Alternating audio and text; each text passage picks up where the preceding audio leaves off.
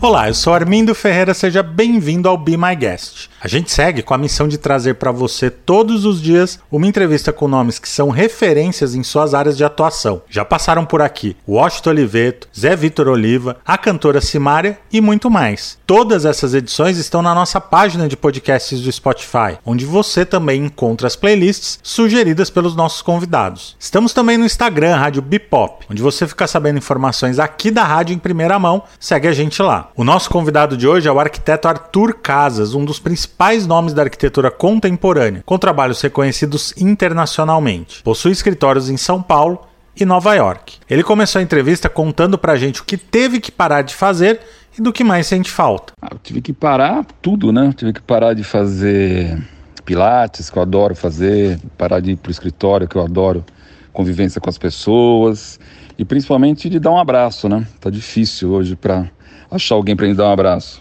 É, essa falta do abraço tem sido relatada por muita gente que já passou por aqui. E teve algum hábito que você mudou? Comecei a ter o hábito de ter menos pressa de fazer as coisas, né? De fazer apesar ainda ter, ter muita demanda de trabalho no escritório, de coisas que já, já estavam em, em curso, mas a gente já tem uma, menos pressa, eu acho. Menos pressa porque você não tem menos, menos reuniões, menos, menos compromissos, enfim. E acho que essa, essa questão de você ter menos pressa com as coisas, é, acho que vai ficar para sempre. Você espera alguma mudança nas pessoas depois que tudo isso passar? Todo mundo é hospedeiro desse vírus, né? De, independente da classe social, raça, etc. E então acho que a gente tem que aprender a ser mais solidário a partir desse, desse momento que a gente está vivendo.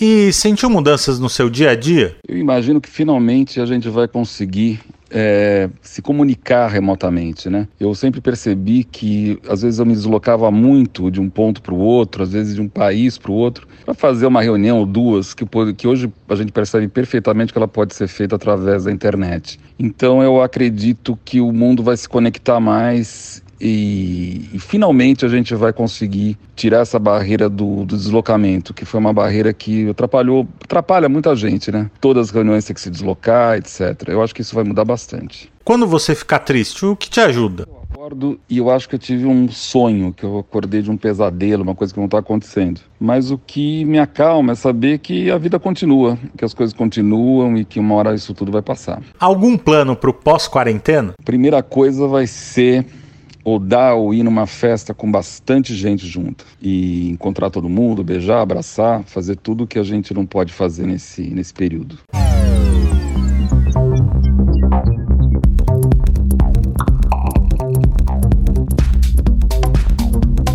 Rádio Bebop.